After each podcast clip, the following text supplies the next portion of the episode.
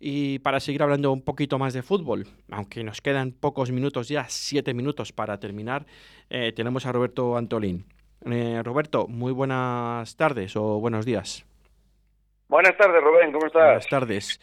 Pues aquí andamos, ¿no? Un poco de capa caída, ¿no? Hemos estado escuchando también a, José Antonio, el presidente de la Federación de Peñas, y bueno, pues con esas iniciativas que han sacado durante toda esta semana tan ilusionantes y que al final la gente ha tenido su apoyo, pero parece que lo vimos todos ayer que el Real Valladolid no le sirvió de nada, aunque eh, la afición marcara el primer gol, ¿no? Como hemos estado hablando antes. La afición es la única que estuvo a la altura frente al Villarreal, porque si vemos los números que ha cosechado el Real Valladolid a lo largo de la temporada, si el equipo finalmente desciende no va a ser por el partido frente al Villarreal. Solo hay que mirar los números. Lleva 10 partidos sin ganar y una sola victoria en los últimos 19 encuentros. En la liga ha logrado en total 5 victorias y 16 empates.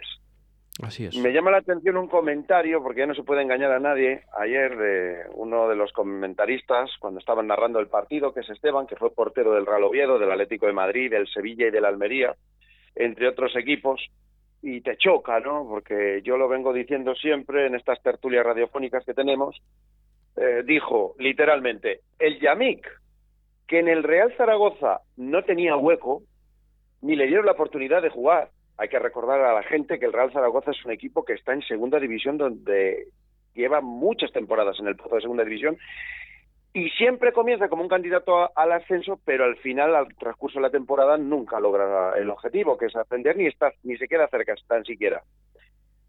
Dice, el Yamik no le dieron la oportunidad ni disfrutó de minutos en el Real Zaragoza. Y es uno de los fijos de Sergio. Pues con eso ya vemos lo que el director deportivo Miguel Ángel Gómez, esa plantilla que ha confeccionado para que el Real Valladolid este año logre sus objetivos. Lo vengo diciendo todo el tiempo, los miembros que tiene Sergio son los que son. ¿Que luego tendrá culpa en ciertas decisiones? También. Pero ayer el Yamik, con, e, con otro árbitro, tenía que haber estado fuera por una patada que le da Gerard Moreno a la altura de la rodilla, que eso es de expulsión. Sí. Vemos el segundo gol, que es un chiste. O sea, el segundo gol es un chiste yendo dos defensas centrales, que los dos han sido fichajes de Miguel Ángel Gómez, uno de ellos es el Yamik, el otro es Bruno, y dejando a uno libre, que era Trigueros, que es el que finalmente le da el pase a Capué, donde marca el segundo. O sea, quiero decir que el entrenador tiene su culpa y su parte, y es cierto, pero el que ha confeccionado esta plantilla tiene que dar la cara y asumir responsabilidades, porque al final de las temporadas es cuando se hacen los análisis. Y la realidad es que ha confeccionado una plantilla con jugadores que no les valen ni equipos de segunda división. Luis Pérez en el Tenerife, el Jack en el Real Zaragoza, lo de Bruno lo vamos a dejar caso aparte porque es un jugador que ha estado en el Levante y en el Getafe y ningún club le ha querido ni ha disputado los minutos suficientes. Orellana que Leibar no contaba con él. Luego tenemos el caso de un jugador como es eh, Roque Mesa, que el año pasado descendió con el Leganés. Esos son los miembros que ha dado Sergio. Yo me da pena por dos jugadores cuyos representantes hablaron conmigo, que son Pablo Rivero, agente de Olaza, el cual me preguntó por el Real Valladolid y si era buen lugar para, para Lucas. Yo le dije que era un club histórico y que era un buen lugar, que era un club con una historia increíble y que le iban a coger bien. Y el de Son Baseman, que eh, se llama su agente Roy, y también me preguntó porque contaba con ofertas de la Bundesliga en Alemania. Me apena por esos dos jugadores. El resto, la responsabilidad de Miguel Ángel Gómez y de un presidente que ha estado desaparecido y no ha tomado ni una sola decisión. Pues la verdad es que es el Real Valladolid y, y, lo que nos han querido llevar hasta el final, ¿no? Hasta una muerte anunciada que es bajar la segunda división, que no está matemáticamente hecho ni muchísimo menos, porque, bueno, pues, pero hay una noticia que a mí me ha llegado esta mañana y me ha entristecido mucho y bueno, pues eh, em, me pone un poco de mala leche también. Eh, me han comentado que hay gente que ya está haciendo las maletas y que está hasta con la mudanza. Jugadores. Sí, pero eso es lo que va a pasar.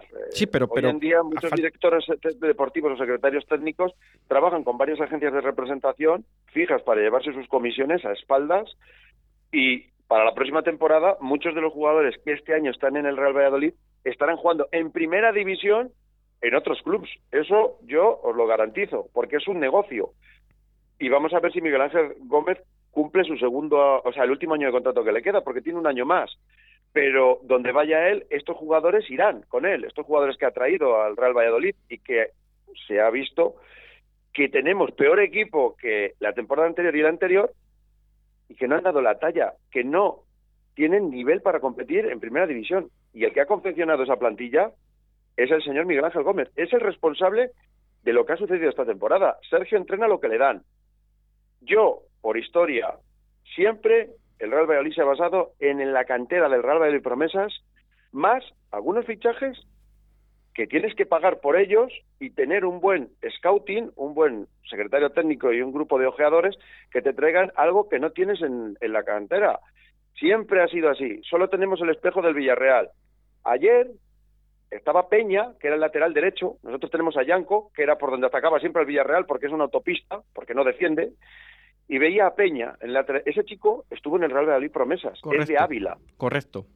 Eso es lo que me apena, eso me apena. Rubén Peña, tú recordar. comparas los dos laterales derechos, Peña, Rubén Peña, efectivamente, y te das cuenta, dices, si este ha salido de tu casa, que le has tenido aquí, ¿por qué no le diste oportunidades en el primer equipo cuando se le está dando el Villarreal, que es un equipo que ha llegado a la final de la Europa League, que es un equipo que todos los años aspira a ser pues o campeón de Europa League o meterse en posiciones europeas. Pues sí. No valía para el Real Valladolid, para el primer equipo. Eso es lo que a mí me enerva. Y es solo un caso más de tantos. Se nos va el tiempo, Roberto. Eh, el lunes más y mejor. El lunes eh, estás invitado a la tertulia, creo que te toca, y lo analizaremos a ver si es posible con una victoria en la Nueta. Ojalá. Gracias a todos. Gracias, Roberto. Muchas gracias y buen fin de semana. Un papucela, un abrazo. Rubén, chao, chao. Vamos, vamos a despedir hasta el próximo lunes de todo y el deporte vallisoletano. Esperemos que con alguna buena noticia, eh, ojalá. Y vamos a ir finalizando. 2 y 57 minutos. Eh, hasta el próximo lunes. Chao, chao, chao.